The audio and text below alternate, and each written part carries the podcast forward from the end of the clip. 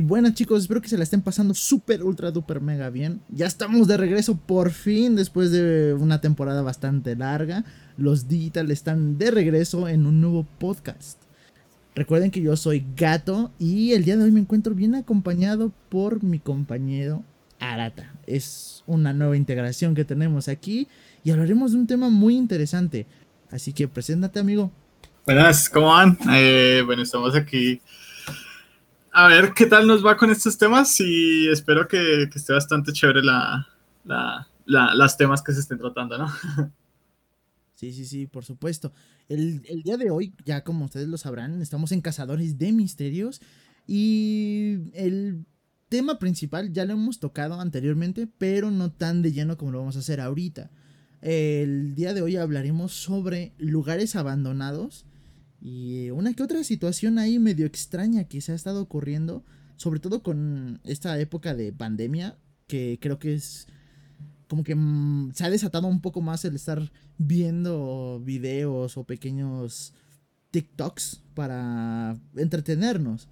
Entonces, creo, creo que yo he consumido más videos en, este periodo, eh, pero como al estilo de algo así como eh, urbex, creo que ese es el término correcto, urbex, como exploraciones urbanas, algunas legales y otras bastante ilegales.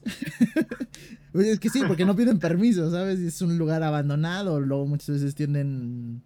Em, tienen seguridad, ¿no? Y arriesgan demasiado para lo que es.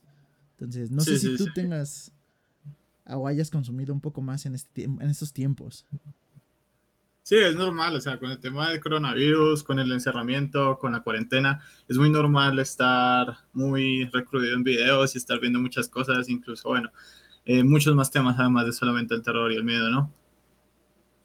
Sí, sí, sí, claro, o sea, creo que hemos ahorita, no, no, no sé si sea la palabra correcta, pero creo que hemos abusado más del Internet eh, de lo que venimos haciendo, ¿no? Porque las escuelas y toda esta situación de encierros. Aunque, aunque yo lo pensé, pero que pena interrumpirte. aunque yo lo pensaría más como aprovecharlo, ¿no? Porque digamos antes el internet pues era solo videos, entretenimiento y pues algún que otra cosita así, pero ya se terminaba cambio ahorita pues ya en la parte de teletrabajos, en la parte ya de clases online y todo eso, ya es como que le damos un mejor uso al internet y podemos demostrar que incluso podemos hacer muchas más cosas desde ahí, desde casa, desde fuera y no necesariamente en un sitio físico. Sí, es correcto. Bueno, para cierta gente, porque creo que todavía hay mucha gente que no, no se termina de adaptar a esta nueva modalidad, porque sí, es, complicado, ¿no? Porque literal fue de un día para otro. Eso sí. Sí, más cuando, cuando también hay personas que tienen bajos recursos o no pueden tener las mismas necesidades o les faltan las conexiones a internet o incluso luz. Entonces, claro, es muy normal que, que pase eso. Es correcto, es correcto. Y el día de hoy, en prácticamente en esto, el tema principal, eh, no sé si por allá, por tus rumbos, haya o hayas escuchado así como que en, bueno, en todos lados, en todo el mundo existen lugares y sitios abandonados prestigiosos en la localidad y muchas veces a lo mejor hasta a nivel mundial.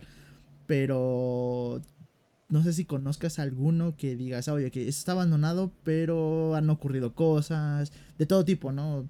Ilegales o paranormales, o de plano nada más se ve como tétrica la, la estructura. No sé si por allá hay algo así. Sí, sí, eh, sí, eh, aquí hay. Eh, bueno, aquí yo soy de Colombia, así que obviamente de pronto no sé si Gato conozca el cementerio central de aquí de Bogotá. Yo soy de Bogotá. No sé si lo conoces, Gatito. no, no, no. bueno, el cementerio central es muy conocido porque yo me acuerdo cuando era pequeño, yo iba con mi mamá a visitar la tumba de mis abuelos y en eso yo encontraba agujas en el piso entonces mamá me decía, no ya con esas agujas porque eso es brujería. Y yo no sabía y yo le preguntaba por qué.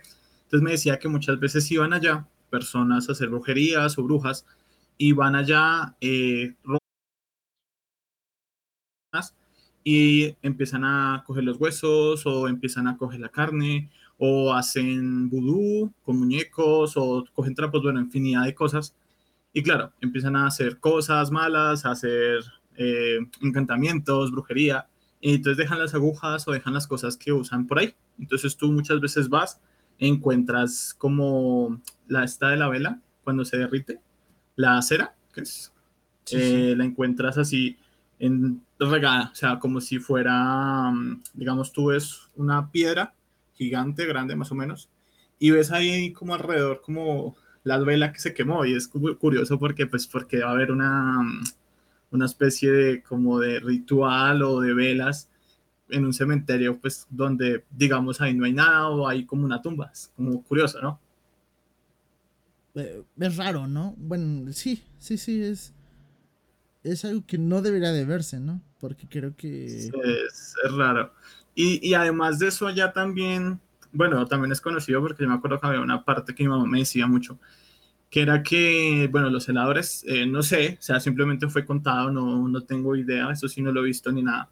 Me decía que muchas veces escuchaban voces tipo 12, tipo 2, 3 de la mañana, eh, las escuchaban allá en el cementerio. Incluso decían que los senadores también los escuchaban y eso, y decían que eran que las almas en pena eh, se reunían entre ellas allá para hablar, no sé, no entendí muy bien ese por qué se reunían, pero pues era como la, la la idea que me decía mi mamá cuando era apenas pequeño.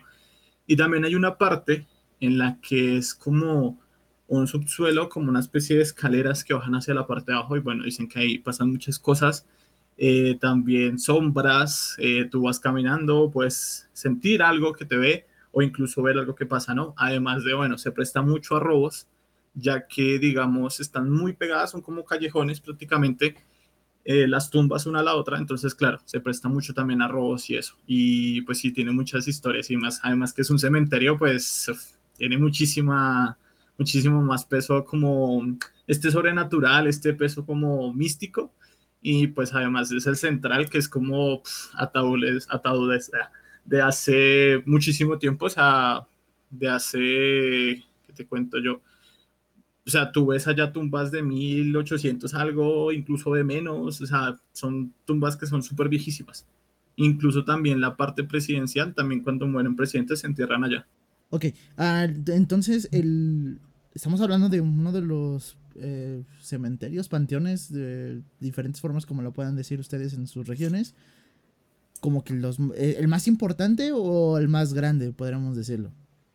Mm, yo diría como el importante y grande también. Bueno, no más grande porque incluso hay unos que, bueno, los que son como más de pago son grandísimos, pero bueno, en términos de como más importantes, sí, ya que como te digo, tú vas como a la parte central del cementerio, encuentras tumbas de presidentes, entonces pues tiene una importancia también el, este cementerio, ¿no? Claro, claro. Ok, e, es, es muy interesante todo, todo eso, ¿eh? Porque Acá igual, acá en México, pues lamentablemente eh, sí se practica mucho esa parte de, como profanar y hacer cosas que pues, realmente no, están correctas de acuerdo a la perspectiva de cada persona.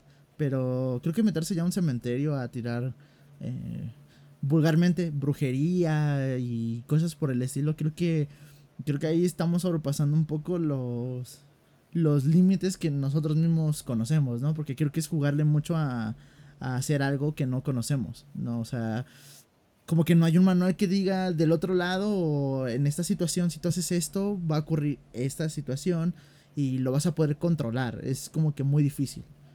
No sé. No sé si me doy a entender. Es que no quiero faltar tampoco al respeto a esa gente que lo, que lo está haciendo porque pues es una cultura y es algo muy grande el, el término de tanto buenas personas como malas personas que ejercen todo esto, se vuelve algo complicado hablar de ello, ¿no? sí, ya es como el término eso de brujería blanca, la brujería negra y ese tipo de, de, cosas, ¿no? Pero sí, ya hay un límite como todo, ¿no? O sea, eh, se entiende, eh, no, no faltando respeto sobre todo, pero pues sí, también es como un lugar, según de descanso en paz, ya el último momento donde uno ya debería estar tranquilo. Pero pues sí, siempre hay personas que ya es como vandalismo que ya hacen, que ya es irrumpir a ciertas tumbas que ya no son ni siquiera de sus familias, sino son de otras personas y ya, ya es como una parte ya más sobrepasarse un poco, yo pensaría, ¿no? Sí, sí, sí, es, es, es correcto, porque creo que todo mundo no merece, merece ese respeto, pero existe, lamentablemente, y existe con, con años y te puedo apostar décadas y muchísimo tiempo que ha existido. Y yo siento que, por ejemplo, ese tipo de cargas o ese tipo de situaciones que, que llegan a ser, eh, desequilibran eh, o alteran las energías, porque estamos de acuerdo que todo es energía en este mundo, ¿no? O sea, es un hecho, científicamente está probado. Pero hay ciertas circunstancias o ciertas cosas que no podemos explicar ni siquiera con la misma ciencia. No sé si compartas ese, ese pensamiento. Bueno, pues sí, hay, sí, más o menos. Diría que sí, más o menos. Pues sí, hay cosas que la ciencia no puede explicar. Obviamente todo es energía. O sea, si ya nos metemos mucho más allá dentro en física y todo ese tipo de cosas, sería la teoría de cuerdas, pero bueno, no es el tema. Y sí, todo funciona a partir de energía, vibraciones. Y pues sí, depende de la perspectiva también, ¿no? Ya que pues si lo vemos una parte más científica, si uno se pone a investigar, pues puede encontrar como alguna solución, ¿no? Y si no la hay es porque aún no se ha descubierto qué puede ser la causa o qué puede ser la razón de que suceda eso, ¿no? Si nos vamos a un tema más místico, más em, esotérico, ya pensaría que pues sí, es como cambios de energías, como cosas ocultas, como quizás cosas que no lo entendemos, pero están ahí, ¿no? Yo tengo una, bueno, no sé, no sé, yo lo, lo formé así, no sé si lo compartas. Y bueno, un tricitín salido del tema un poco es sobre las dimensiones, ¿no? Eh, yo veía que decían que si un mundo de segunda dimensión, nosotros fuéramos a ese mundo, las personas de la segunda dimensión no podrían ver la tercera dimensión, o sea, no podrían vernos a nosotros. Verían como huellas, verían como círculos oscuros y no podrían ni visualizarnos, pero nosotros sí podríamos visualizarlos a ellos. Y luego me puse a pensar, dije, ¿y qué tal que nosotros estemos acá, como no podemos salir de la tercera dimensión? hayan seres de una cuarta o quinta o quién sabe cuántas dimensiones, X o N dimensiones, y que interactúen en nuestra dimensión, pero nosotros no alcancemos como a ver o a vislumbrar qué es lo que, lo que es, sino simplemente veamos como la sombra como los del mundo de 2D. No sabemos qué es, pero están ahí. Entonces, pues no sé, pienso que de pronto puede ser que algún fantasma, alguna entidad o esto también pueda ser algún tipo de contacto con otra dimensión que no podemos visualizar o ver. ¿Tú qué piensas sobre esto? Eh, sí, comparto cierta, cierta fascinación porque creo que fuera de, de conocimiento porque realmente son teorías extremadamente largas, grandes, donde meten ciencia, meten ficción, o sea, meten de todo. no, te puedo decir, el, el, mundo paralelo, pues, o sea, en términos generales, desde las películas hasta la ciencia lo han querido explicar o han querido compartir el conocimiento o tratar de explicarlo. Se vuelve difícil, realmente es muy complejo porque eh, creo que nosotros estamos en, un punto donde si la ciencia lo explica, eh, sabemos que es, correcto, ¿no? Y si, y si la ciencia no lo puede explicar, creo que lo, lo mantenemos como que en la parte así como de incredulidad. De, ah, puede ser que sí, puede ser que no. Como más espiritual, ¿no? Ajá. También. Le, damos como que otro valor, otro, otro significado un poco más, a lo mejor natural o más eh, primitivamente. Eh, yo siento que es más como primitivo, o sea, no, es que sea místico, porque al final de cuentas eh, también lo místico no sabemos a ciencia cierta qué es. Sí, eso es verdad. hay muchas cosas que pues, todavía no sabemos que, puede ser verdad o que puede ser mentira, ¿no? Exacto. Entonces yo, yo, yo siento que lo, asemejamos más como a un punto más primitivo. y precisamente una parte de, todo esto es eh, la adoración a, seres que pues no conocemos, ¿no? Y a la creación de, templos que precisamente muchas veces eh, ya están abandonados o, simplemente lo cierran porque creen que hay una energía o creen que, habita algo en, esa zona o anda rondando más que nada en esa zona. No sé si, uh, si entiendes el concepto. Sí, entiendo esa, parte. Ya, mm, ya eso también viene mucho por las religiones y eso, obviamente no me voy a meter porque eso es un tema muy extenso y también es muy delicado también. Pero sí, hay muchos lugares que puede ser también como el teléfono roto, ¿no? Pudo haber sido alguna cosa, pero de pasarle la voz al otro, del otro al otro, resultó siendo otro tipo muy diferente. Y bueno, al final también como las apariciones y todo eso, por ejemplo, aquí hay un barrio que se llama Laches Dorado, en el cual una roca se rompió y apareció la Virgen. También así hay muchos lugares en los que aparecen estos, pues no solamente aquí en Colombia, ¿no? sino en todo el mundo salen estas eh, eh, ilustraciones, imágenes o apariciones, ¿no? Eh, pero sí, es, va mucho extenso, ¿no? sí, y bueno, y ahí es cuando mm, después de, mucho tiempo nosotros entramos, ¿no? Porque estamos de acuerdo que la, cuando eso era funcional, creo que la gente en ese entonces pensaba de diferente forma a como estamos ahorita, ¿no? Que ya lo vemos pues transformado por el tiempo y demás. Sí, eso sí, o sea, desde la cultura de hace muchísimo tiempo en la que pensaban que el sol era un dios, que incluso el sol, nosotros éramos el centro y todo rodeaban un cambio cultural, social y de todo en, en, todo este tiempo que hemos avanzado. Poco a poco las diferentes eh, creencias se fueron cambiando o se fueron adaptando a las nuevas eh, eras, ¿no? Sí, claro, o sea, eh, no sé, no, no te podría confirmar que estamos avanzando porque hay muchas cosas que, que yo siento que en vez de avanzar hemos ido para atrás en, en cuanto a tecnología y lo diré como estabilidad emocional y económica en el momento en el que estamos ahorita porque creo que antes se manejaba todo muy diferente, muy distinto y había un, poco más de equilibrio. Obviamente con muchas consecuencias más, ¿no? O sea, se veían muchísimas eh, desgracias más fuertes y demás. Pero igual, son, son temas muy complejos que hemos ido cambiando conforme hemos ido supuestamente evolucionando o por lo menos avanzando hacia adelante. Bueno, pues sí, hay ciertas cosas que sí estamos estancados, pero hay que ver también que, bueno, hace muchísimo tiempo antes hay que ver que no había entretenimiento, sino el entretenimiento era el cine o teatro. Y claro, ahorita con la implementación de redes sociales, de videos, de estar con el internet, celular en la mano, tener la disponibilidad de ver las películas que quieras desde casa, claro, todo eso ha hecho que de pronto nos acostumbremos mucho a, a estar como encerrados y no como a explorar. Y pues sí haya como un estancamiento porque bueno, sí ha habido algo, pero bueno, tampoco tanto, ya que pues, a ver desde 1900 a un siglo ha cambiado muchísimo la humanidad, tanto en tecnología como en avances médicos, bueno, también avances militares, tristemente, pero bueno, ha habido muchos también avances, ¿no? O sea, en este siglo, aunque pues sí se ha estancado un poco. Sí, es, sí, es, es correcto en, en, todo esto ahora sí, regresando un poco más al tema de el tema principal de estas situaciones de lugares abandonados y cosas por el estilo. Me encontré ahorita porque googleé lugares así como que abandonados. San Google no puede faltar.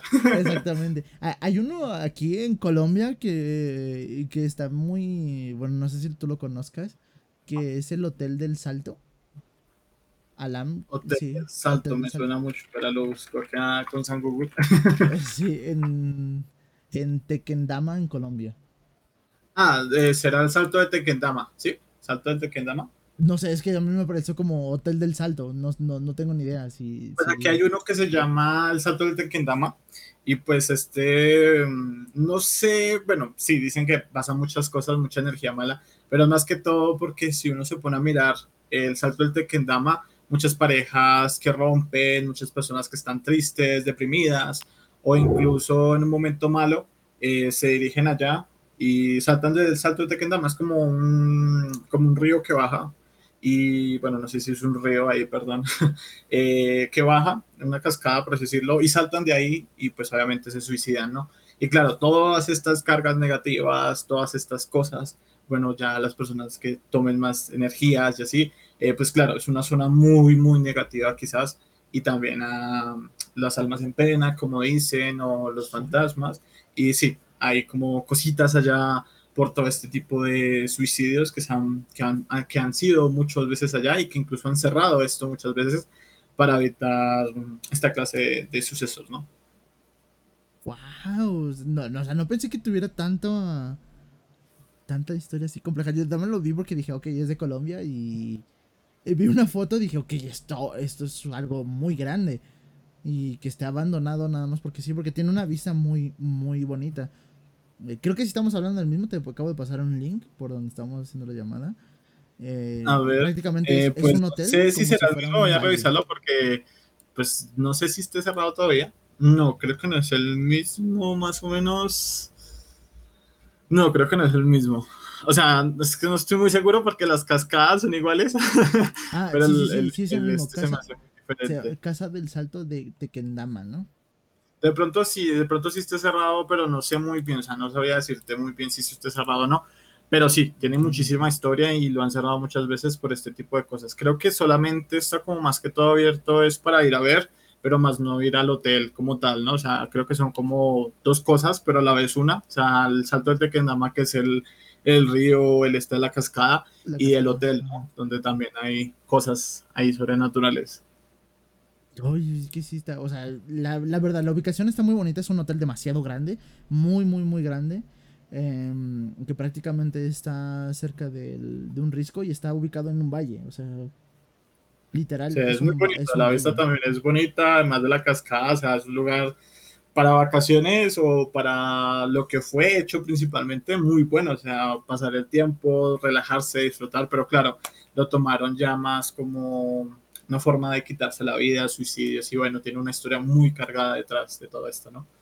Sí, claro, y es que, o sea, no, no, piensas que, eh, o sea, fue creado para una circunstancia y una razón muy específica como para que haya adoptado este, esta historia tan terrorífica, ¿no? Tan compleja, porque es que tratar el suicidio ahí en un lugar tan bonito, pues como que no, no cuadra, ¿estás de acuerdo? Como que Sí, como que choca un poco, ¿no? O sea, el hecho de ver algo tan bonito, tan presentable, y que, claro, haya una historia como tan negativa, como tan oscura detrás, es algo que también sí choca un poco. Sí, y es que el hotel, o sea, hay, hay una que otra foto por dentro. O sea, el hotel estamos hablando que era algo. Era algo muy bueno, o sea, se veía de lujo. No sé cuánto tiempo tenga, o sea, de cuándo se haya construido o, o cuándo estuvo en su auge, por así decirlo pero por dentro estaba muy bien. O sea, no estamos hablando de cualquier cosa. Estamos hablando de algo bastante decente y con unos acabados adentro muy buenos. O sea, a lo mejor de su tiempo, excelentes. Pero ahorita yo siento que si lo pudieran remodelar o abrir, perfectamente ahí se podría ocupar sin ningún problema. Sí, perfectamente sí se podría ocupar, aunque bueno, ya estarían las historias, estarían las cosas, como las leyendas que se crean a partir de todo esto, y pues claro, ya mucha gente no iría mm, más que todo por pasarla bien, o disfrutar una noche, o disfrutar las vistas, o estar allá en el aire libre, sino ya sería más como el morbo, así como un poco, eh, no sé, un poco así feo quizá la palabra, no sé, eh, de, de, de, sentir o conseguir alguna experiencia así paranormal o incluso grabar cosas, ya se pondría un hotel más que todo para personas que quieran como ir a mirar qué pasa, si es verdad, si es mentira, si captar algo o no captar algo, ¿no? O sea, ya se volvería más como eso. Sí, eh, es, es, es, muy, eh, no sé, es que es muy complejo porque ya estamos hablando de energías, eh, o bueno, gente que en su tiempo, cuando estuvo viva, pues ya tenía algo en su cabeza muy, muy grave, o sea, muy gacho. Pues ya para tomar la salida del suicidio y sobre todo la tendencia que, como dices, eran parejas, se vuelve complicada la situación. Y por lo menos a mí lo personal me daría un, poco de, de miedo, más que de curiosidad, un poco de miedo, porque digo, ¿por, ¿por qué se situaban ahí y por qué lo repetía la gente tantas veces? Al final se eh, vuelve como algo ya mm, típico, ¿no? O sea, a ti te dicen, digamos, aquí a vez de las mejores empanadas o las mejores hamburguesas y todo el mundo te lo anda diciendo, es como, yo quiero probar, quiero saber cómo es, quiero ir a mirar, ¿no? Y tú vas, ¿no? Y pues lo mismo, dirán que la gente se vaya a despecho, se tira, eh, no sufren de pronto o miles de cosas que pueden decir acerca de esto y claro, habrá gente que llega y dice, bueno, yo no quiero estar más, ya estoy aburrido, pues voy a ver, ¿no? O sea, quiero mirar. Y pues van allá y de pronto ya como que ya dicen ya, y se tiran. Entonces es como, como la atracción, ¿no? O sea, como de tanto publicidad, por así decirlo, también hace que atraiga gente así, ¿no? Sí, claro, o sea, por, por ejemplo, podemos remontar, o sea, algo similar, no igual, pero muy similar que que se ha apropiado, de hecho, el mismo país es como el, no sé si lo hayas escuchado de Aokihara, que es el bosque de los suicidios ahí en Japón. Sí, ese sí lo conozco. O sea, sí, es curioso. Eh, muy curioso ese, bosque. Eh, son, son como que historias y, o sea, no estamos hablando de historias de, de la última década, o sea, estamos prácticamente hablando del siglo anterior donde ocurrieron todas estas serie de sucesos y se han estado repite y repite y sin que alguien nos confirme la ciencia cierta del por qué se empezó a crear esa como yo siento que es más una mitología que no lo sé, que algo a ciencia cierta que estuviera ocurriendo dentro, pero no lo estoy negando que también pueda ocurrir, o sea, porque no lo conocemos al 100% qué es lo que está pasando sí, el bosque de Quejara tiene muchos suicidios, incluso hay letreros en el camino cuando tú estás avanzando que te dicen como motivaciones, como evitar que tú vayas a hacer eso, o incluso números para que tú puedas llamar y te puedan ayudar. También hay que mencionar que se vuelve un lugar muy, muy usado, muy típico también por el hecho de que la forma, la cultura japonesa es muy estricta. Entonces, digamos, si alguien se suicida de tu familia, bueno, eh, perdona este ejemplo, ¿no? Qué pena. Aquí es en un sentido de ejemplo, ¿no? Eh, tú tienes, o sea, si se arrojó a las vías de tren, que suele pasar mucho ya también en Japón, tú tienes que pagar las afectaciones que causó y además el retraso que hubo en el tren. O sea, tú tienes que pagar las consecuencias de eso. Y si es en la casa, tú tienes que pagar la limpieza, tienes que pagar un montón de cosas porque es como que tú tienes que asumir las cosas que hizo la otra persona por ser familia tuya.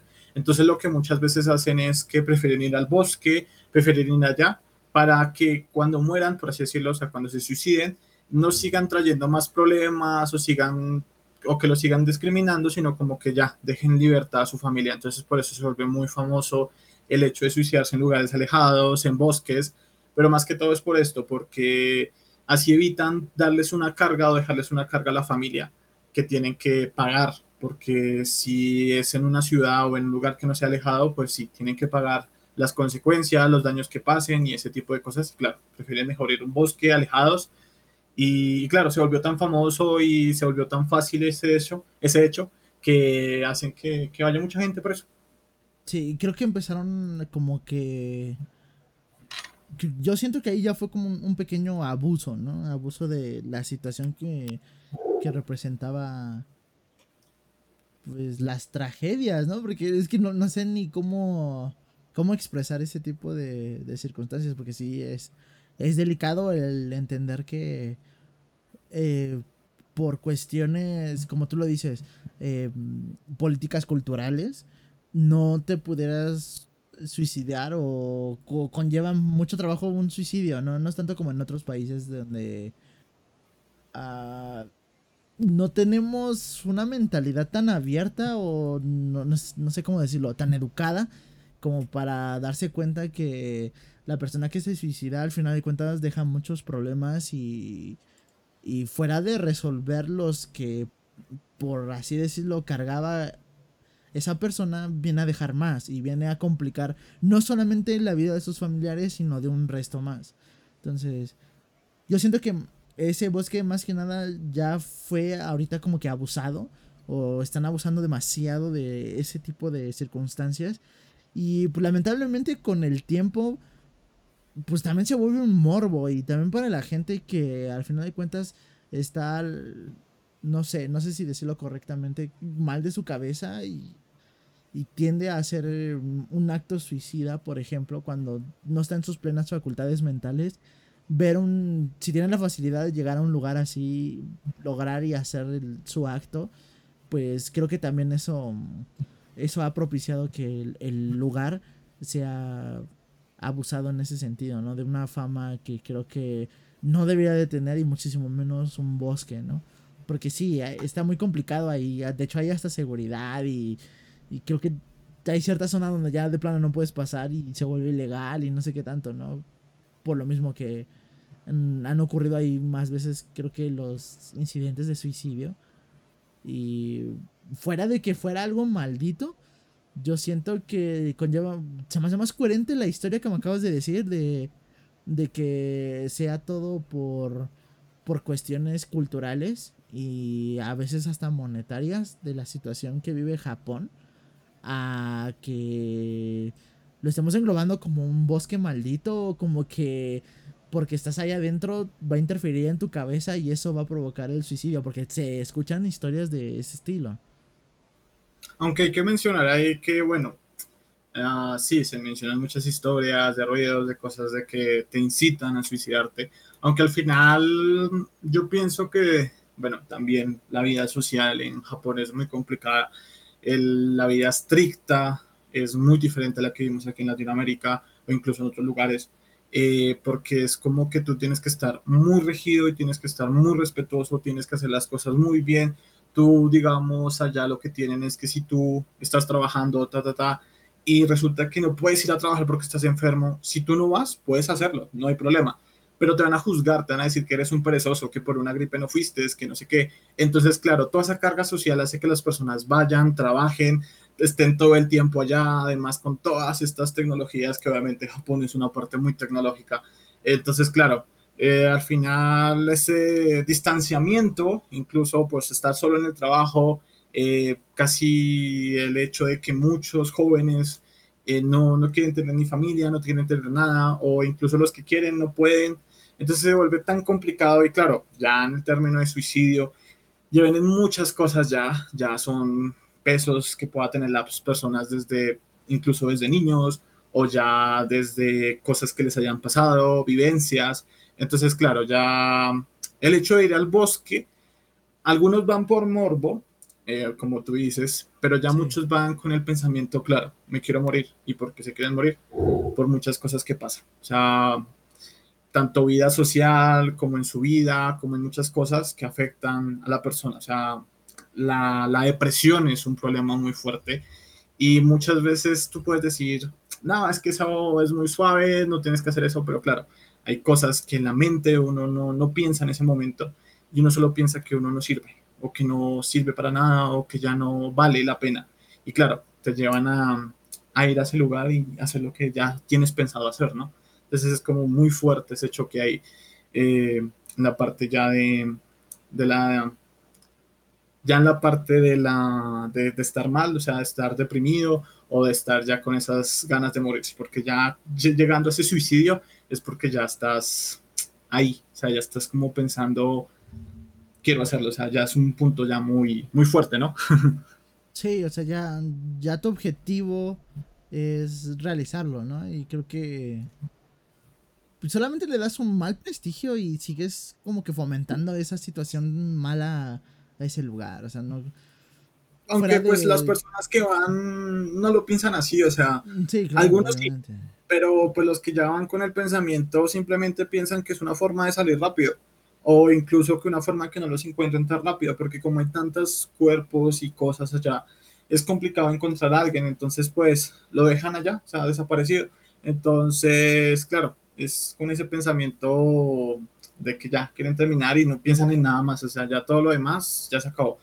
Pero claro, ya las personas quedan por ese morbo, incluso este youtuber que salió una vez ah, que se grabó con un cadáver, que eso es una falta gravísima de respeto, o sea, incluso si se quisiera quitar la vida a la persona que, se, bueno, en el cuerpo que estaba ahí, eh, no es el hecho de llegar allá y publicitarlo y así, o sea, eso lo que hace es crear más morbo y hacer que muchas personas digan, yo quiero ver un cadáver, o yo quiero ir a ver eso, o yo quiero, no sé, grabar, o yo quiero no sé qué. Y claro, hay muchas personas que eso sí ya las tomaría que ya de pronto se pasan del límite y ya no son como tan cuerdas para mí, porque bueno, ya el hecho de tu ir a un lugar brujado, eso está bien, o sea, sentir el miedo, sentir el nervio, sentir la adrenalina quizás, pero ya el hecho de tú ir a grabar a una persona que murió, está fallecida, que tiene familia, que tú no sabes cuál fue la situación de esa persona, que pudo vivir cosas muy fuertes y que tú vayas allá a tomarte fotos o hacerlo como una atracción turística, atracción turística ya es muy fuerte, o sea, ya es algo que no, no me parece, ya me parece que esas personas ya son como un poco ya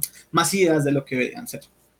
Sí, claro, eh, ya empieza el, el, volvemos a lo mismo, el abuso con el morbo que que cada persona trae y que lamentablemente la sociedad ha implementado y, y seamos sinceros, entre más consumimos eso, más morboso nos vemos porque al final de cuentas, si, por ejemplo, tú no lo haces, pero hay alguien que lo está haciendo y precisamente creo que eh, este es, una, es un punto muy clave con esto de las exploraciones urbanas. Eh, acá en México hay un, hay un youtuber, o no sé si decirlo youtuber, o sea, es un chico que hace exploraciones y se ha metido en muchos lugares.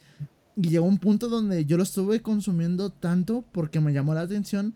Eh, con el último eh, terremoto que tuvimos, pues eh, muchas estructuras, muchos edificios pues, están cerrados. O sea, porque o habita la gente y se viene abajo el edificio o lo van quitando poco a poco. Entonces hay muchas estructuras que están cerradas. Y por aquí donde yo vivo hay una clínica pues, por así decirlo, medianamente grande. Y el vato se metió.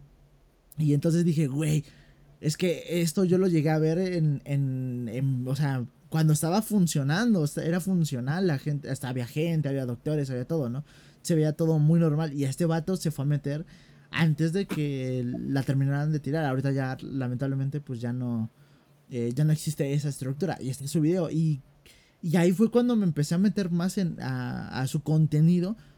Simplemente por el morbo, o sea, no, no por darme cuenta realmente lo que era este ver el deterioro que podría causar un desastre natural, como por ejemplo un terremoto, o abandonar simplemente una casa y ver cómo la naturaleza la va, eh, pues prácticamente la va absorbiendo, porque empiezan a, crecer plantas y empieza a haber este más naturaleza dentro, animales y demás. Mm, creo que ese morbo es malo a veces. Pues yo pensaría que en ese caso, que pone ahí, es como más curiosidad, o sea, es como más saber cómo están las cosas, cómo está aquello, o sea, pienso que es como siento un poco morbo y un poco curiosidad, pero no un morbo muy fuerte, sino algo leve, algo como mirar cómo están las estructuras, cómo son las casas embrujadas, eh, casas así, pero claro, eso sí no lo veo mal, lo veo bien, o sea, es algo curioso, el ser humano es curioso por naturaleza, o sea, si tú quieres ver eso es normal, o sea, es súper chévere, pero claro, ya pasar un morbo más fuerte, ya sería como, por ejemplo, lo que hizo este youtuber, lo que te contaba, y ya meterse a temas más fuertes, ya por ejemplo a estos temas de gore o incluso snaf, que ya son cosas muy fuertes, que ya, claro, ya todo esto sí ya no es curiosidad, o sea, puede que sea crucial el primer momento, porque tú dices, bueno, ¿qué pasa? Y tú miras, uy, no.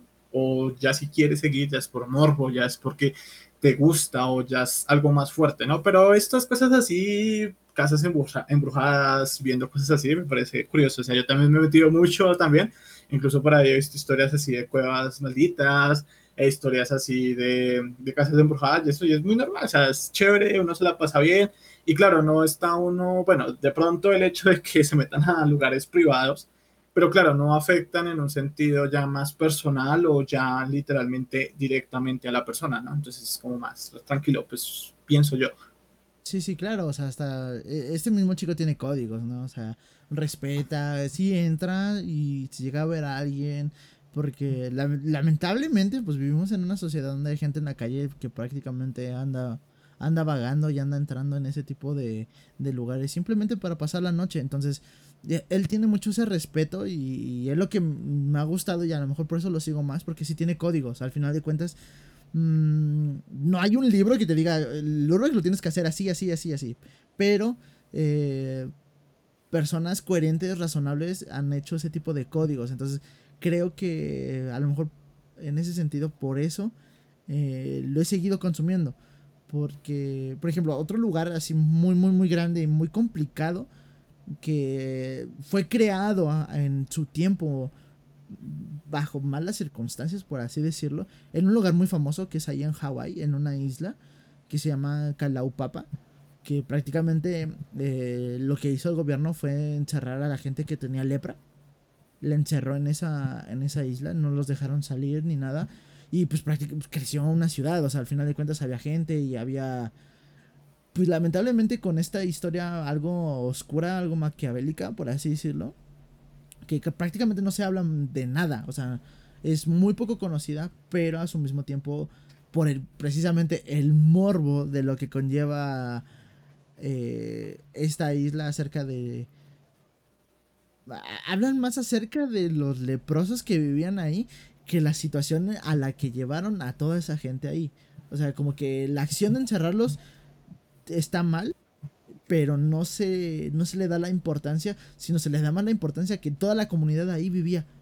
Y el morbo creo que ahorita está actuando de una forma mal, o sea, está como que afectando de la otra, del otro lado de la moneda, donde no deberíamos de ver eso o esa situación. Y bueno, no sé si tú hayas escuchado esta, esta isla. Eh, creo que ahorita ya no hay casos de, lepra, pero pues obviamente hay señalamientos y hay situaciones que si ahorita los leemos y nos ponemos a ver y el tipo de, de de cosas que hay ahí, porque creo que sí están mal vistas, o por lo menos ya podemos decir que moralmente están mal. No sé si tú la llegaste a, a escuchar o, ya la estás googleando. Pues la, la, la isla, no, no, no, no sé cuál es. Pero pues sí, o sea, es mucho de esto también con la parte de los manicomios o incluso ah, con otro tipo de cosas donde son como, digamos, jardines o internados, mejor dicho, eh, que sí, o sea, siempre hemos tenido como esa costumbre desde hace muchísimo tiempo de encerrar como en un lugar a las personas contagiadas o encerrar a las personas como que lo tomemos como un sentido más fuera de lo social, o sea, como más fuera de nuestra línea. Si una persona que es loca decimos, uy, y no, fuera, eh, manicomio. Una persona que está enferma hoy no, hospital. Una persona que está, un niño, por ejemplo, aunque no esté enfermo ni nada, pero claro, que se actúe mal, que haga cosas malas, no, váyase a un, un internado o váyase a, no sé, a otro lugar, eh, a estos lugares donde lo rehabilitan, no me acuerdo el nombre ahorita. Y claro, siempre somos como excluyendo todo lo que nos parece mal. Entonces, claro, es normal esto y también las cosas que incluso suceden dentro, ¿no? Porque, por ejemplo, mucho, yo he escuchado mucho más en, en los manicomios de los malos tratos, de incluso los asesinatos o los experimentos que se hacían con esas personas. Claro, como ya no pueden hablar o no pueden expresarse bien o darse a entender, eh, aprovechan ese tipo de cosas y los encierran en una isla y les hacen un montón de cosas, montones de experimentos, montones de, de locuras, como lo que pasaba con la, con la época nazi. Eh, y claro, todo esto al final trae esas energías negativas, trae cosas negativas, porque claro, siempre está el sentimiento triste o las personas que sufren, el dolor, toda esta energía se condensa y claro, al final estos lugares cuando uno pasa, uno siente como ese, o sea, si uno conoce la historia, uno conoce como, como ese temblorcito, como ese temor de que vaya a pasar algo y claro, todas esas energías son fuertes y en estos lugares que siempre suelen como recluir a la gente es muy normal estas energías, ¿no? Sí, de hecho, eh, pues el abandono, ¿no? Creo, que son de las estructuras, no sé cómo decirlo, eh, Sí, ves que es, muy común ver abandonado, es más fácil ver abandonado ese tipo de, de casas, campos, no sé, es que como tú dices, lo, hemos descubierto desde diferentes épocas y se ha ido adaptando al, de acuerdo a la sociedad. Creo que es más difícil eh, situarse o que la gente adapte o, ¿cómo decirlo? Sí, que, vuelva a poblar esa zona específica precisamente por eso, ¿no? Y, el claro ejemplo es esta isla, o sea, sus pobladores son extremadamente bajos, por así decirlo. Es gente que prácticamente ha nacido ahí o ha nacido muy, muy, muy cerca de esta isla. Y estamos hablando de Hawái, o sea, estamos hablando de una de las partes del mundo con un capital muy alto y con una remuneración muy alta donde prácticamente mucha gente eh, o desea vivir o desea pasar unas muy buenas vacaciones o muchas situaciones. Y es, es muy turístico esa zona. Y estamos hablando de todo lo contrario ahorita. Es, como que conlleva algo muy, muy extraño. Sí, eso sí, muy extraño. Y también con este tema así de islas así, cosas abandonadas. Eh, hay, hay, una cosa, estructuras abandonadas, perdona, eh, que, que, aquí me acordé. El, el, caso de la isla de Hashima en Japón, en la prefectura de Nagasaki, por ahí, eh, hay como una ciudad, creo que es en una isla, completa, o sea, un pueblo completo, con edificios, con todo, que fue muy usada en la parte para el carbón. Y claro, después de que se acabó, que ya vino el petróleo y fue mucho más rentable, es una ciudad súper abandonada. Y claro, esto también atrae mucho turismo, como tú decías en los otros lugares, también aquí atrae mucho turismo. Y es un lugar que, bueno, que te que aunque no sea un lugar como el que tú me cuentas de, de este donde dejan a la gente enferma y eso, pero claro, saber que ahí hubo personas que vivían ahí, que tenían su cosa, su casa, su hogar, su estadía, y que ya no es tensa, que ya, mm, que ya o sea, se desaparecieron, o sea, como que de la noche a la mañana tuvieron que irse, como el caso de Chernobyl también, claro, pero ya ese es otro diferente caso, ¿no? pero sí, es algo muy curioso, ¿no crees? Y, y es que prácticamente sí, sí, es como Chernobyl, porque ahorita lo estoy viendo y sí, literal es una... Uh, bueno, ahorita ya por el deterioro y el paso de los años, me imagino, pues sí se ve muy, muy tétrico. Sí, sí es muy tétrico porque las calles son muy cerradas y es como muchos edificios y claro, es como muy... Y, muy curioso son edificios muy grandes, ¿eh? o sea, no, no, son, no son nada pequeños. Sí, eso sí, no es nada pequeño y claro, no lo relaciono con Chernobyl porque obviamente en Chernobyl no fue que se acabó el se, se llegó otra tecnología y se fueron, sino fue más obligado y claro, allá ya viene un término más fuerte, que es la radiación, ya viene un término más fuerte, que ya fue mentir a las personas, y claro, hay personas que siguen incluso después de tantos años teniendo malformaciones que han sido pasadas de familia, o sea, de familia entre familia, eh, generaciones, perdón, y claro, ya por eso no lo relaciono tanto con, con Chernobyl, pero claro, lo de Chernobyl es algo tremendamente fuerte también. Pero por ejemplo, uh, okay, hablando, a ver, entrando uh, directamente a, a Chernobyl,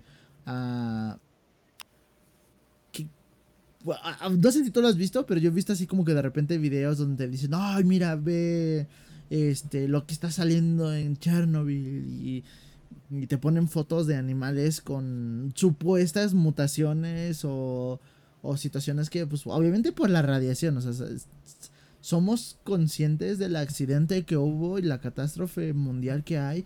Y obviamente el, peligro que aún conlleva que ese núcleo o esa circunstancia que ocurrió el accidente como tal, pues no, literal, no se ha... Eh, no, hemos, no hemos quitado el 100% ese peligro.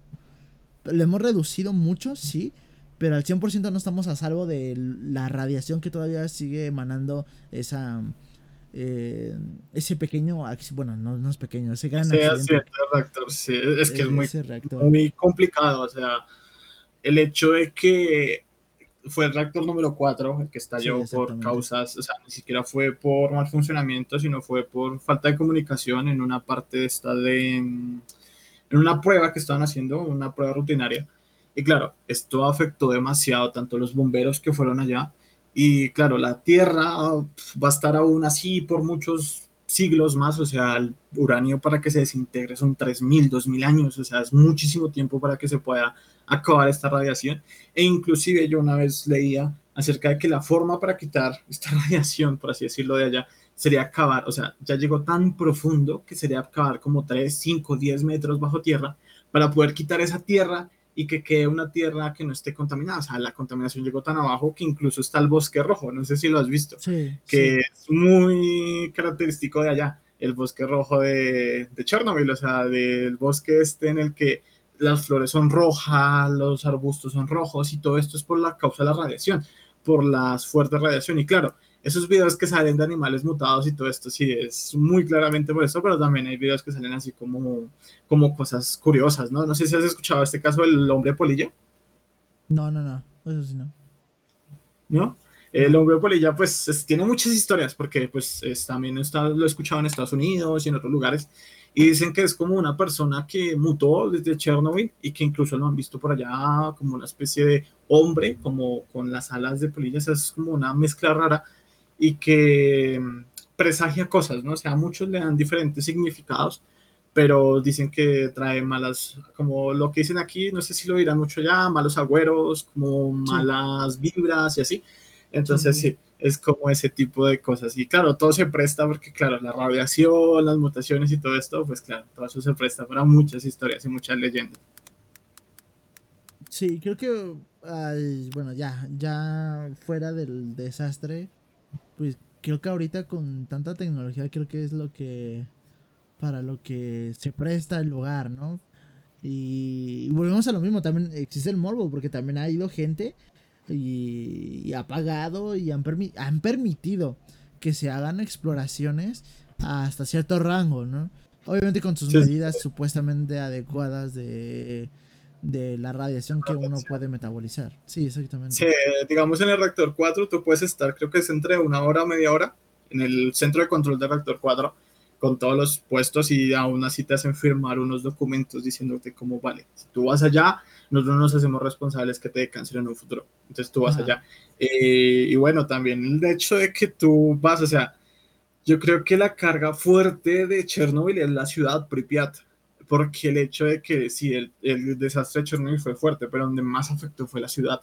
Y claro, en la ciudad tú vas y tú encuentras todo como era, o sea, como era la Unión Soviética en ese entonces, el emblema, el hospital, el, o sea, todo lo que hay allá es como uno viajar al pasado y claro, eh, el morbo también, como dices, de uno ver esas cosas, pero también saber que tú no puedes ni siquiera tocar eso porque, claro, está supremamente contaminado o te puede pasar algo por eso. Y bueno, aquí un poquito saliendo un poquito del tema así, eh, esto pasó porque cuando sucedió esto, mucha gente fue, claro, aprovechando la oportunidad, ir a robar, ir a recoger esto o coger lo otro, pero claro, no sabían del peligro que se estaban enfrentando y muchas personas de estas recibieron mucha radiación. Y claro, tiene muchas historias y, el hecho de uno estar allá y ver todas esas em, cosas que dejaron en el pasado, que es como viajar al pasado, a la Unión Soviética en esos años, eh, los edificios que tenían y todo eso, va, tiene una carga muy, muy fuerte, o sea, uno estar allá de noche yo creo que sería muy, muy, muy Mm, con ese miedo de que algo pase o que algo salga por ahí. no sé, ¿tú qué piensas? Hay, una película basada en, el accidente, obviamente, eh, como una serie de documentales y demás, pero precisamente hay una película como de terror, terror suspenso, por así decirlo, de igual un grupillo de amigos que se van y se van a explorar y ya, ya sabes, ¿no? Que jóvenes empiezan a tomar, empiezan a en, la fiesta y no sé qué tanta cosa y, se les descompone la camioneta, no se pueden mover, les cae la noche.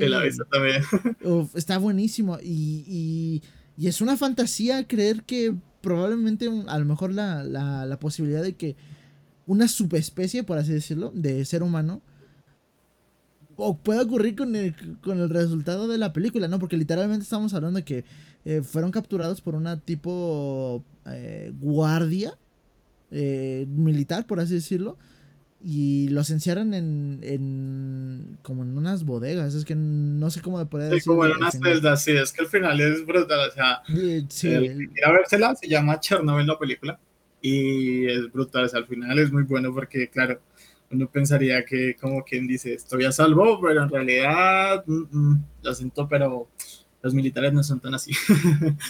sí, y, sí, tienes razón, o sea, prácticamente ahí la ciudad está literalmente abandonada, o sea, todo se quedó tal, tal cual el último día que lo, que lo poblaron, ahí hay cosas, hay, hay enlatados, hay botellas que prácticamente pues nunca han sido abiertas y probablemente, espero, nunca sean abiertas porque no sabemos también qué tipo de reacción vaya a conllevar eso. creo que las imágenes más fuertes son del, del, bueno, la gente que ha hecho este tipo de exploraciones. Es eh, uno, el hospital central que estaba ahí y la zona esta como de, como de, por así decirlo, como juegos mecánicos, que es como una, pequeña zona de... Sí, como un parque de diversiones Ajá, como un parque de diversiones. Creo que es lo que más fuerte, ¿no? Porque están las mesas, hay camillas, hay vendajes, hay, o sea, hay, literal, estamos hablando de todo, o sea, todo, todo, todo, todo, todo.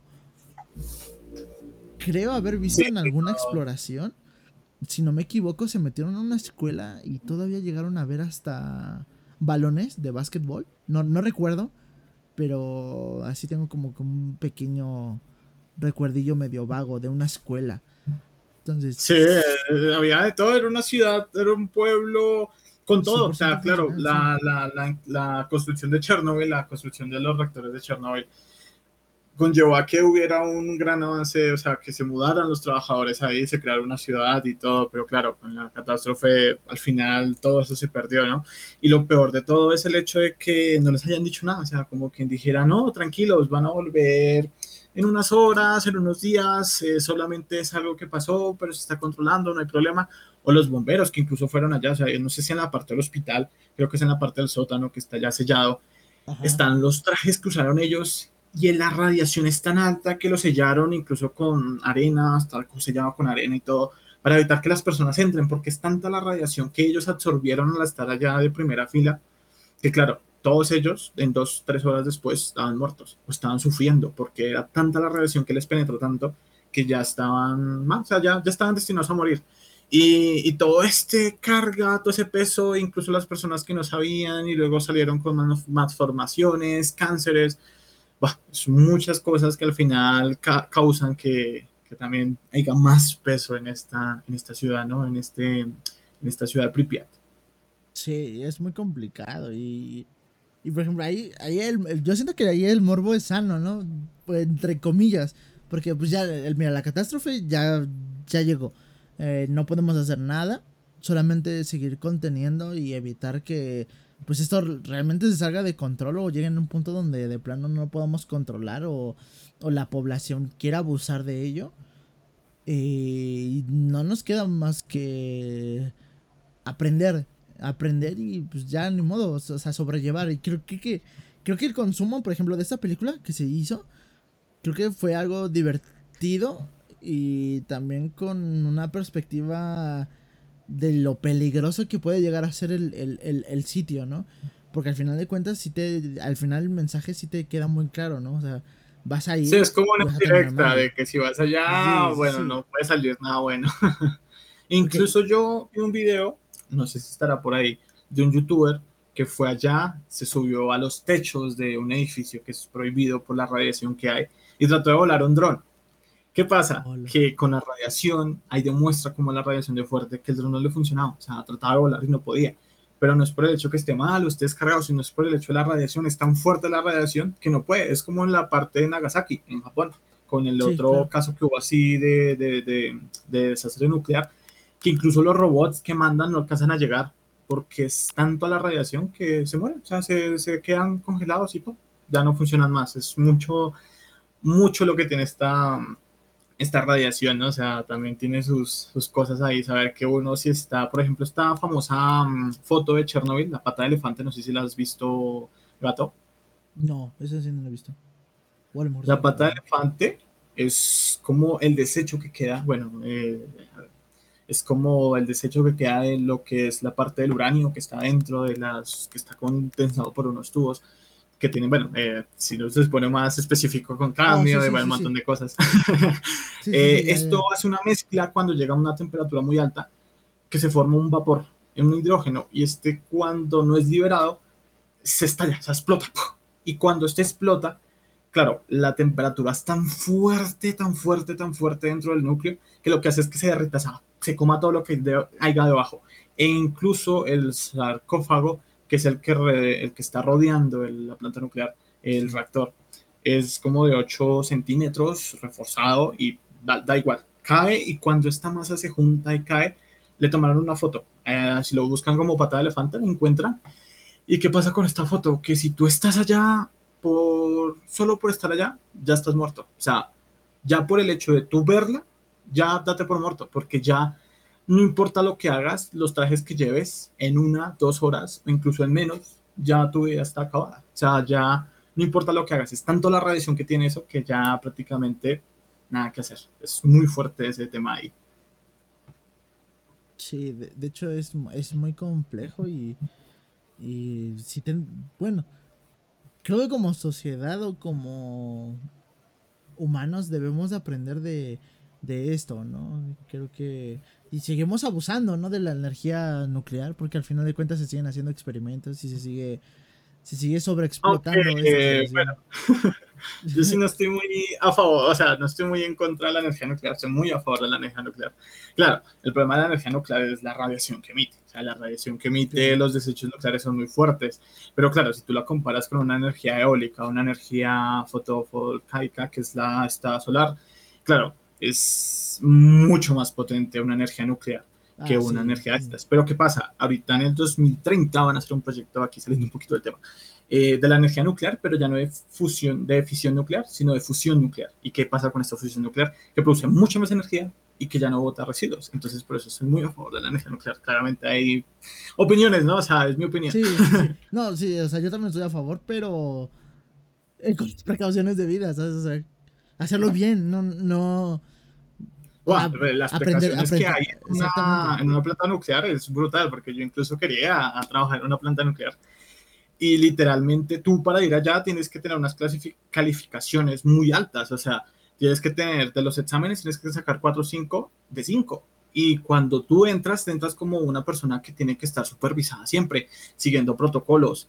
Todo tiene que estar regido. Incluso cuando tú estás en la capacitación, te tienen que poner a tope, o sea, con la estrés, o sea, como que sucede algo en la, en la simulación y tú tienes que estar moviéndote, haciendo un montón de cosas y te prueban tanto en el estrés para saber cómo tú reacciones cuando estés en un momento de pánico. Y tú tienes que pasar como 10, no sé cuántos años para poder ser un supervisor ya jefe, o sea, ya que tú no estés en el mando de control, sino tú ya estés mandando a las personas. Ese es mucho el control que tiene, pero claro, al final de cuentas, eh, pues ahí siempre puede haber algún error humano, algún error por ahí y pueden ah, pasar las cosas, ¿no? Por mucha más seguridad que se tenga, siempre puede pasar este tipo de cosas. Por ejemplo, que pasó aquí con Chernobyl y con Nagasaki también, pues otras ahí que están escondidas, ¿no? Que están como ocultas. Sí, no, no, no, también aquí en México, o sea, eh, creo, que ha habido muchos accidentes, además Chernobyl es como que el más grande, o sea, no, no descarto que sea uno de los más peligrosos, pero tampoco descarto que, pueda llegar a haber otro más peligroso y, y, sobre todo de una escala mayor, ¿no? Porque, pues bien o mal, la escala fue, entre comillas, grande. Hmm, muy grande fue la escala de Chernobyl. También fue por el hecho de que no sabíamos cómo era la radiación. O sea, Chernobyl nos abrió los ojos a la radiación y de ahí ya se dieron muchos protocolos y muchas cosas. Y hablando sobre esto de, de sucesos así que, bueno, el caso de Chernobyl, que fue el más grande de radiación, hay una isla, que me acordé ahorita del nombre, eh, que es muy conocida de pronto, no sé si la has conocido, que se trata, bueno, la historia, aquí la busqué para tenerla más clara, ¿no? Resulta que en, 1900, 1587 llegó a la isla de Rano, eh, Ranoque, que pena mi, mi inglés, eh, al mando de una persona llamada John Witt. Cuando él llegó a esta colonia, encontró hombres, mujeres, más o menos se instalaron 90 hombres, 17 mujeres y 11 niños estaban en esta isla. Pero resulta que en 1990, o sea, ya una vez eh, visto que estaban ahí, tres años después fueron a mirar esta isla y ya no había nadie, no encontraron a nadie. Se encontraron rastros de que como que se mudaron, pero no había nada, o sea, se desaparecieron totalmente. Lo único escrito que había y esto es algo muy curioso, o sea, muy raro, o sea, que todas estas personas hayan desaparecido sin dejar rastro, es que dejaron una palabra escrita en un árbol que dice croatoan. No sé qué puede significar, pero es croatoan. Y es lo único, lo único que dejó estas personas, este pueblo que vivía en esa isla, eh, escrito. O sea, de resto desaparecieron y fue lo último que dejaron. O sea, es algo muy, muy fuerte, yo pensaría. Sí, sí, sí, estoy viendo. de hecho, me salió el árbol. Yo, antes de que dijera lo del árbol, dije, ¿qué onda con el árbol? Ya, ya, entendiendo la historia, digo, wow. Sí se ve. Eh, es algo curioso, es, algo muy, muy extraño, ¿sabes? Porque mm, estamos hablando de que pues, es una época donde no había como tal un transporte eh, que se pudiera ocultar, ¿no? No había aviones, no había como tal agua por el estilo. Ah, sí, o sea, es una época muy, muy primitiva, o sea, obviamente no tan primitiva, pero en el, comparando lo que tenemos ahora, o sea, el transporte es muy lento, eh, no es tan fácil mover una ciudad a la otra, no hay aviones para uno decir, listo, se fueron avión, no, no hay nada, o sea, simplemente es una isla y no hay rastros de que se dañó todo, no, simplemente como que se mudaron, pero ¿a dónde? O sea, ¿dónde fueron? ¿Cómo se fueron? ¿Qué pasó? Y no hay ningún rastro, o sea, es muy, muy, muy raro. Sí, sí, sí, estoy viendo, estoy viendo esas situaciones. Y sí, eh, son, son esas cositas eh, misteriosas que no podemos explicar y que, o sea, fuera de, de, la perspectiva humana, en ese tiempo no, no, podías así como que desaparecer tan fácil. Ahorita creo que es un poquito más fácil como que borrar tus huellas eh, si la piensas bien.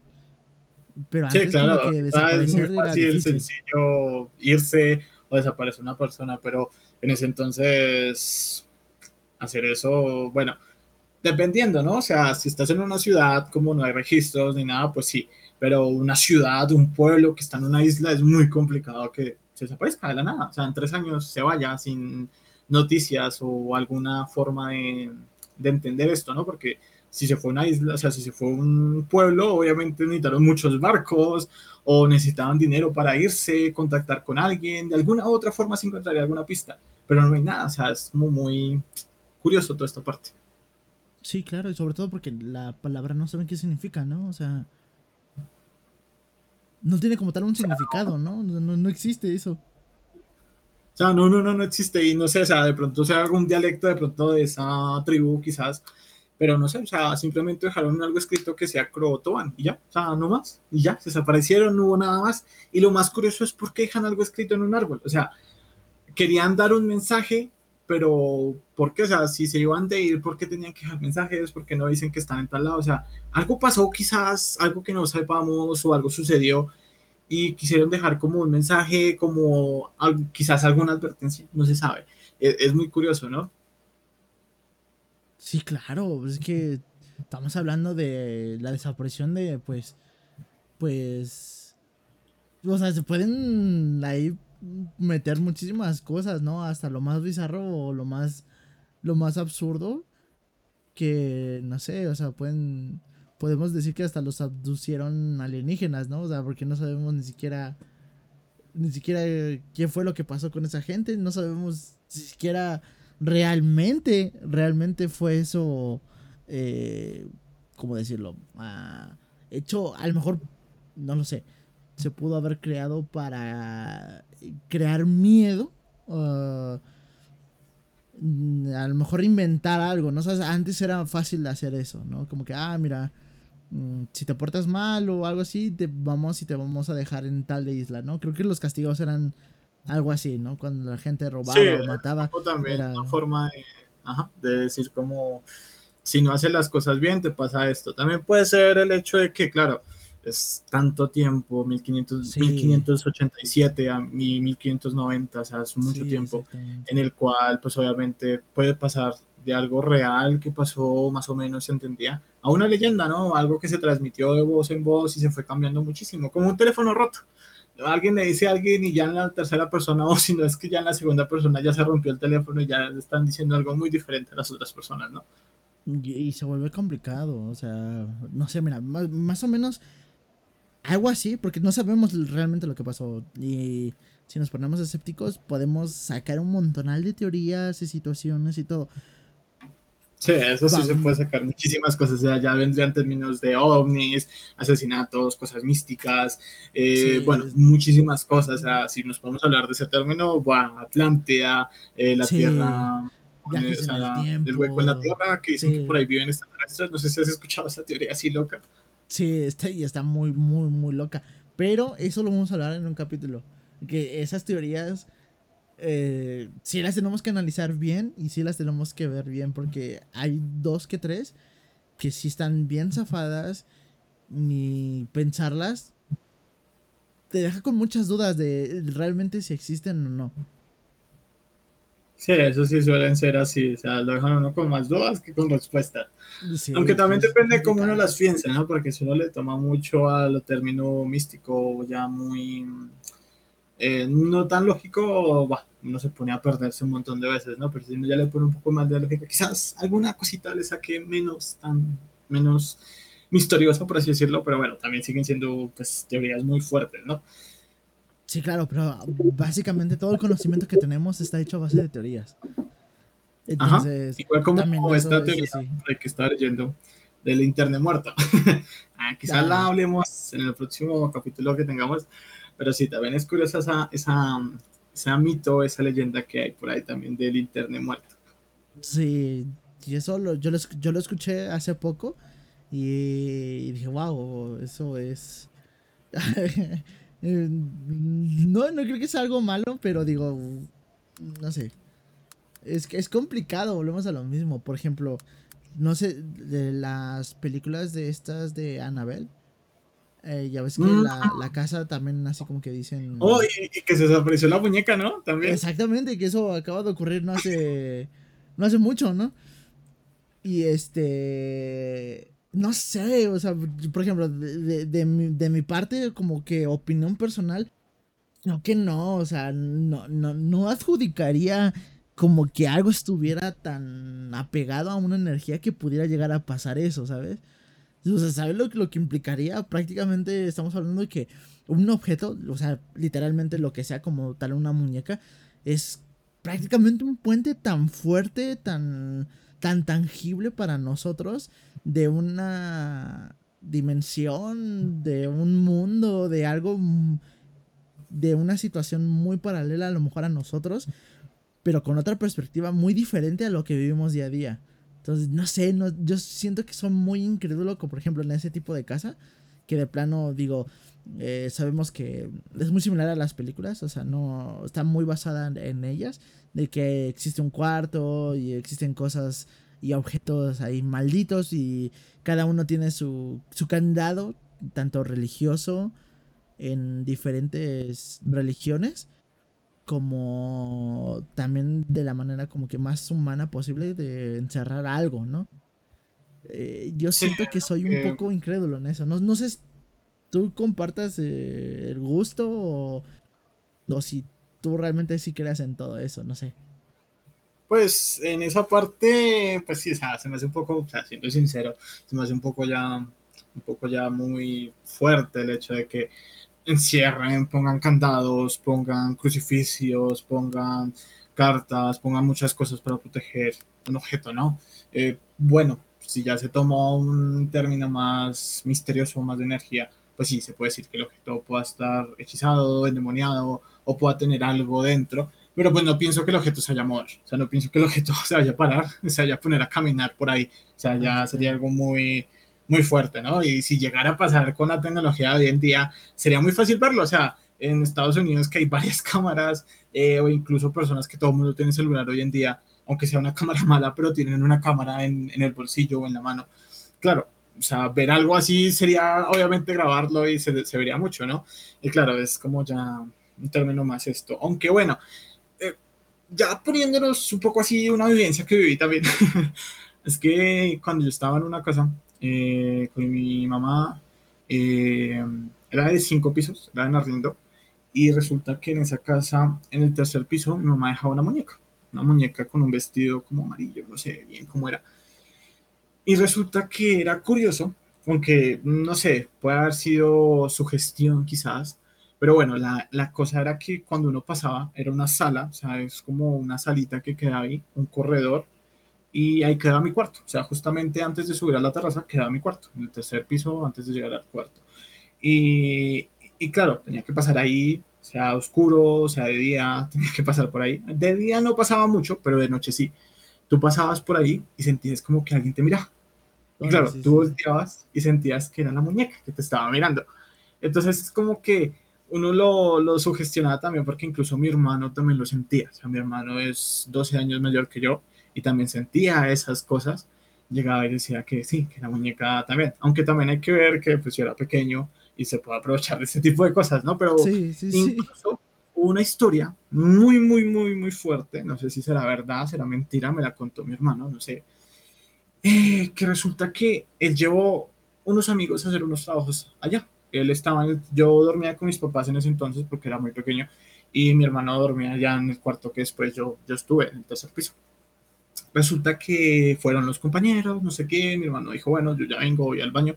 Fue al baño tranquilamente y un momento otro cuando salió al baño dijeron, no, tranquilo, nosotros nos vemos después, no quiero ahorita, mejor hablamos más tarde. Mi hermano, ¿qué pensó? ¿Por qué? O sea, ¿qué, qué sucede? O sea, ¿por qué se van a ir? O sea, ¿qué sucedió? No, que después le contamos que mejor nos vamos porque se nos hace tarde, que no sé qué, y se fue. Entonces resulta que después le contaron.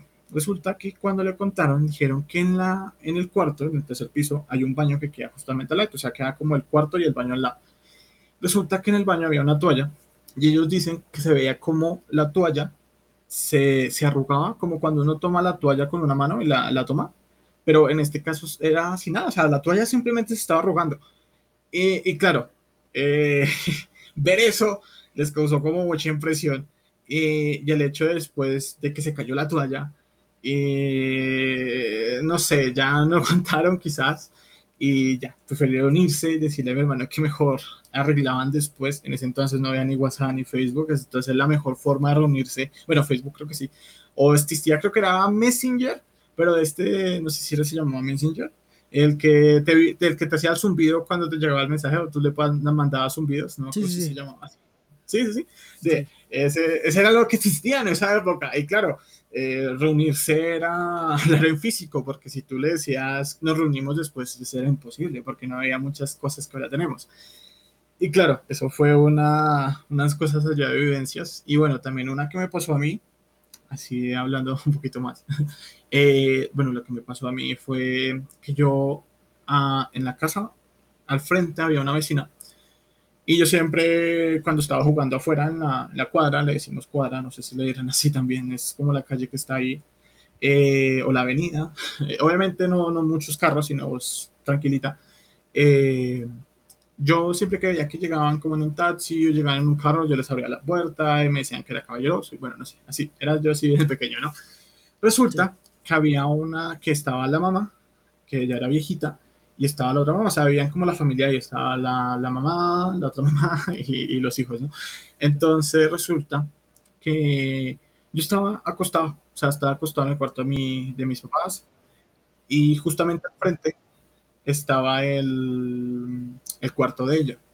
Resulta que eso de que uno siente como que tiene que mirar o como que alguien lo está mirando o que uno tiene que hacer las cosas.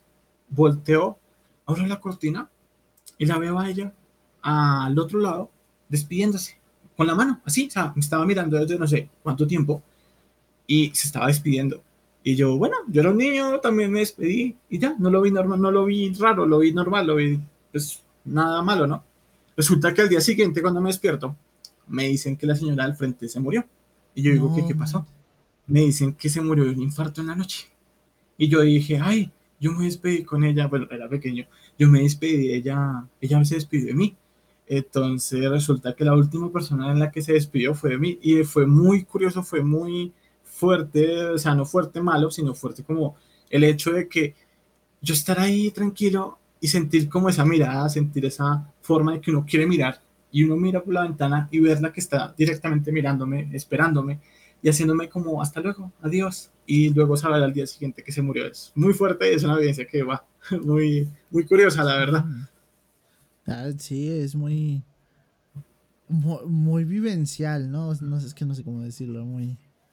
Te, te deja marcado, sí. ¿no? Te, pero no a lo malo, sino con una experiencia. Sí, como algo bueno, o sea, como, como, curioso, como que la señora me apreciaba tanto que se despidió, o sea, que, no se pudo ver sin despedirse, por así decirlo, o sea, fue algo muy bonito al final. Sí, claro, o sea, al final de cuentas, pues sí, sí, fue algo, pues, no sé cómo lo veas, pero yo siento que a lo mejor fue hasta algo espiritualmente bueno o bonito, ¿no? Porque creo que eh, ese tipo de situaciones, pues, me dijiste que eras chico, ¿no?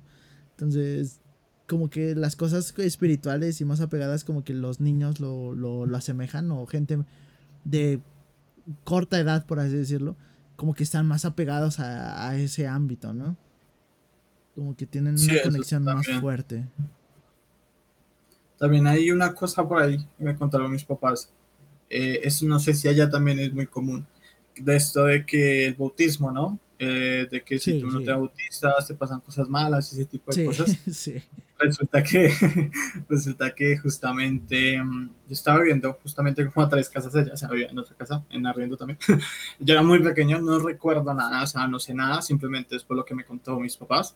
Entonces resulta que dicen que cuando se parece el diablo, aullan los perros. No sé si allá también, yo creo que en todo el mundo se dice eso, ¿no? Eh, no sé si allá gato se dice que los perros cuando aullan es porque se aparece el diablo, no sé. No, acá, acá cuando aullan, es que hay dos tipos de aullidos. O sea, uno cuando se supone que ven la muerte y hay otro cuando la están alejando o tratando de alejar la muerte. Mm, no, aquí es como más el diablo. sí, es muy diferente. Sí, sí, sí. No, pensé que era pronto como ya de todo el mundo, pero como más que todo Colombia, entonces no voy a sacar todo el mundo. pero bueno, aquí en Colombia es muy común que cuando se aúlla, aúlla un perro es porque está el diablo cerca. O dicen que va a hacer cuentas. Cuentas es que se va a ir a la persona que le vendió el alma, le bueno, ¿qué pasa? entonces, bueno, yo era pequeño, estaba allá y empezó a aullar el perro de la vecina. Y en ese entonces yo pegué un grito. Y claro, mis papás bajaron rapidísimo, ¿qué, qué pasó? Y claro, yo era un bebé, a lo que me dicen. Pues un bebé no, a un niño, apenas caminaba tres años, dos años por ahí, o sea, apenas estaba caminando por ahí. Entonces, yo lo único que decía era, mire, mire, mire. Y era como, o sea, palabras de bebé, que medio, medio habla, ah, señalando un lugar que no hay nada. Y claro, eh, no estaba bautizado, entonces dijeron que fue por el bautismo, que fue porque no estaba bautizado, entonces claro, ahí fue cuando me bautizaron y que según ya con eso se quitó todo, entonces claro, eh, por eso te preguntaba si ya también lo del bautismo es muy, muy usado así, ¿no? O sea, sí, sí es usado, pero no, ya no tanto, o sea, ya, ya no se habla tanto como que de, en ese estilo, ¿no? Como para alejar al al, al, pecado original y lo que conlleva, ¿no? De, de acuerdo a la, a la, religión. Ya no, ya se ha perdido un poco, pero... Es que, ay, es que nosotros tenemos un chorro de leyendas y tenemos un montonal de cosas. Ah, eso sí. Yo no sé, somos un pueblo muy viejo. ¿La llorona? ¿Cómo? La llorona. Sí. La pata sola. No, ese sí no. El sombrerón. Eh, creo que sí. Me suena. El silbón. No, ese sí no. es, curioso porque al final en todo lado hay sus leyendas, ¿no? Pero, sí. Sí, sí. Ya es que tenemos montonal, o sea, y, y luego son tan tangibles que. O bueno, tan cercanas que te dices, güey, es que ¿por qué me dices eso? No me cuentes ese tipo de cosas. O, o le pasan a familiares y eh, no sé, por ejemplo, a mí me ha pasado que me cuentan y de repente es así como que no, no quiero escuchar porque, porque trabajo cerca de esa situación o trabajo cerca de ese lugar y como que no me gusta. Me sugestiona Eso yo a veces. he pensado, ¿no? Que es como la sugestión también, o sea, si, si tú vas a un lugar y tú no sabes nada de ese lugar, tú de pronto ni siquiera sientas nada. Pero si te dicen, uy, en ese lugar asustan, en ese lugar murió alguien, abajo hay un cementerio, o allá pasó un asesinato, tú ya vas como con esa sugestión y ya como que dices, o de pronto hasta escuches algo que incluso no es, pero fue por la sugestión que te dieron, como este, como lo que es el efecto placebo, no sé si sabes cuál es el efecto sí, placebo. Sí, sí, sí, sí, sí, el efecto placebo no los, no los sugestionan desde, desde que somos chicos, ¿sabes? Sí, o sea, yo, yo por ejemplo, no, no creo que ahorita muchas personas, o sea, yo tengo 22 años, yo creo que ya muchas personas más jóvenes conozcan muchas leyendas. Yo me crié con leyendas, o sea, no tanto con leyendas, pero sí con mucho esto de la pata sola, del silbón, del coco, que obviamente ahorita muchas personas no, no saben ni qué es o no tienen ni idea, o si lo conocen no lo toman tan, da igual, ¿no? Yo, por ejemplo, cuando ponían el Chucky, no sé si sabes, el Chucky, el muñeco diabólico, no sé cómo lo llamarán allá. Sí, igual, igual, igual. A mí no me dejaban verlo, o sea, ponían Chucky y ya me lo estaban quitando, me lo estaban quitando, me decían que eso era malo, que no sé qué, que eso iba al Satán, que no sé qué vueltas, y me lo quitaban, o sea, no me lo dejaban ver. Y claro, uno quedaba con esa vaina de Chucky, ¿qué será Chucky? ¿Qué pasó con Chucky? No sé qué. Entonces, claro, uno se creaba mucho con esto, del silbón, de no sé qué, uno se ponía a mirar videos en YouTube y claro, uno encontraba el silbón entonces uno veía unos chinos gritando y luego salía que alguien con un sombrero y no sé qué. Y claro, eh, uno ya después, eh, uno se creaba así. Y claro, si uno ya pregunta, por ejemplo, yo cuando está, mm, yo estuve cerca de un ancianato, no sé si ya lo llaman, que es donde están como las viejitas, las ancianas, donde las dejan, donde ya están como, donde las cuidan, no sé si ya se llama el ancianato o, no sé, o inquilinato quizás. No, se llama... Es que tienen diferentes nombres, o sea, casas de retiro, sí, o, sea, o sea... No, sí, como una casa de retiro, sí. algo así. Entonces, claro, yo, yo iba allá. y me la pasaba bien porque, claro, si tú hablas, bueno, no sé si hay alguien, sé, yo creo que todavía, eh, tú hablas y, claro, te cuentan muchas historias, de incluso, digamos, en el campo, el perro que tiene como boca en el fuego, que tiene como en la boca tiene fuego, eh, el hombre sin cabeza también es muy conocido, el silbón, todo este tipo de historias tienen muchísimas, o sea, mientras que nosotros, yo, crecí con algunas leyendas, pero las personas de esa época crecieron con tantas leyendas, con tantas historias místicas, leyendas y de todo, que incluso, o sea, yo me acuerdo de una profesora de filosofía que nos decía una cosa que era, es que cuando al niño le daba hipo, mi abuelita me decía una cosa, póngalo en el suelo, pásese encima de él haciendo una cruz, o sea, hacia adelante, luego pasas al lado y al lado haciendo una cruz y se cura. Y lo peor es que ella dice, pero es tan curioso que muchas veces pasa, o sea, se le pasa, se le quita el hipo, se le quita esto, se le quita lo otro. Entonces le parecía curioso ella ese, ese tipo de cosas. Entonces eh, siempre me quedó como ese, ese, ese cosa, ¿no? Y también como, bueno, ya esta parte ya es diferente de las recetas de las abuelas y todo ese tipo de cosas. Sí, claro. No, sí, sí, pero sí tiene muchísima razón. Y qué bueno, qué bueno que me acabas de dar esa idea, porque lo vamos a tomar como punto de otro tema aquí para los cazadores de misterios. Porque sí, sí, sí, hay muchísimas cosas que compartimos, que somos de diferentes regiones, pero se comparten cierta como historia. Y lo curioso es, de que em, eh, cuando se originó, no teníamos como tal un contacto tan directo como lo tenemos ahorita, que prácticamente por, esta llamada, ¿no? Podemos tener eh, comunicación tan fácil, tan directa y... Antes eso no existía. Y cómo coinciden con tantas situaciones que lo curioso es eso. no, pero si hablamos de curiosidades, o sea, gato, hay una cosa muy curiosa, que eso se remonta no hasta leyendas ni hace tu poco, sino hace tiempos, siglos, o sea, apenas la humanidad, porque tú dices, ¿por qué? Yo te digo, porque tú miras, digamos, no sé, en Asia, luego miras en Europa, y luego miras aquí en América Latina, o en, bueno, en América, y, y tú miras y ves un dragón en Asia, de largo luego es un dragón más gordito en Europa, y luego tú vas aquí en América y el dragón, pero emplumado. Y entonces uno queda como, ¿cómo es posible que cuando ni siquiera se, o sea, digamos Europa ya hacía así, pero América, América que fue, bueno, sí, hubo los vikingos que vinieron, pero el resto no hubo más interacción.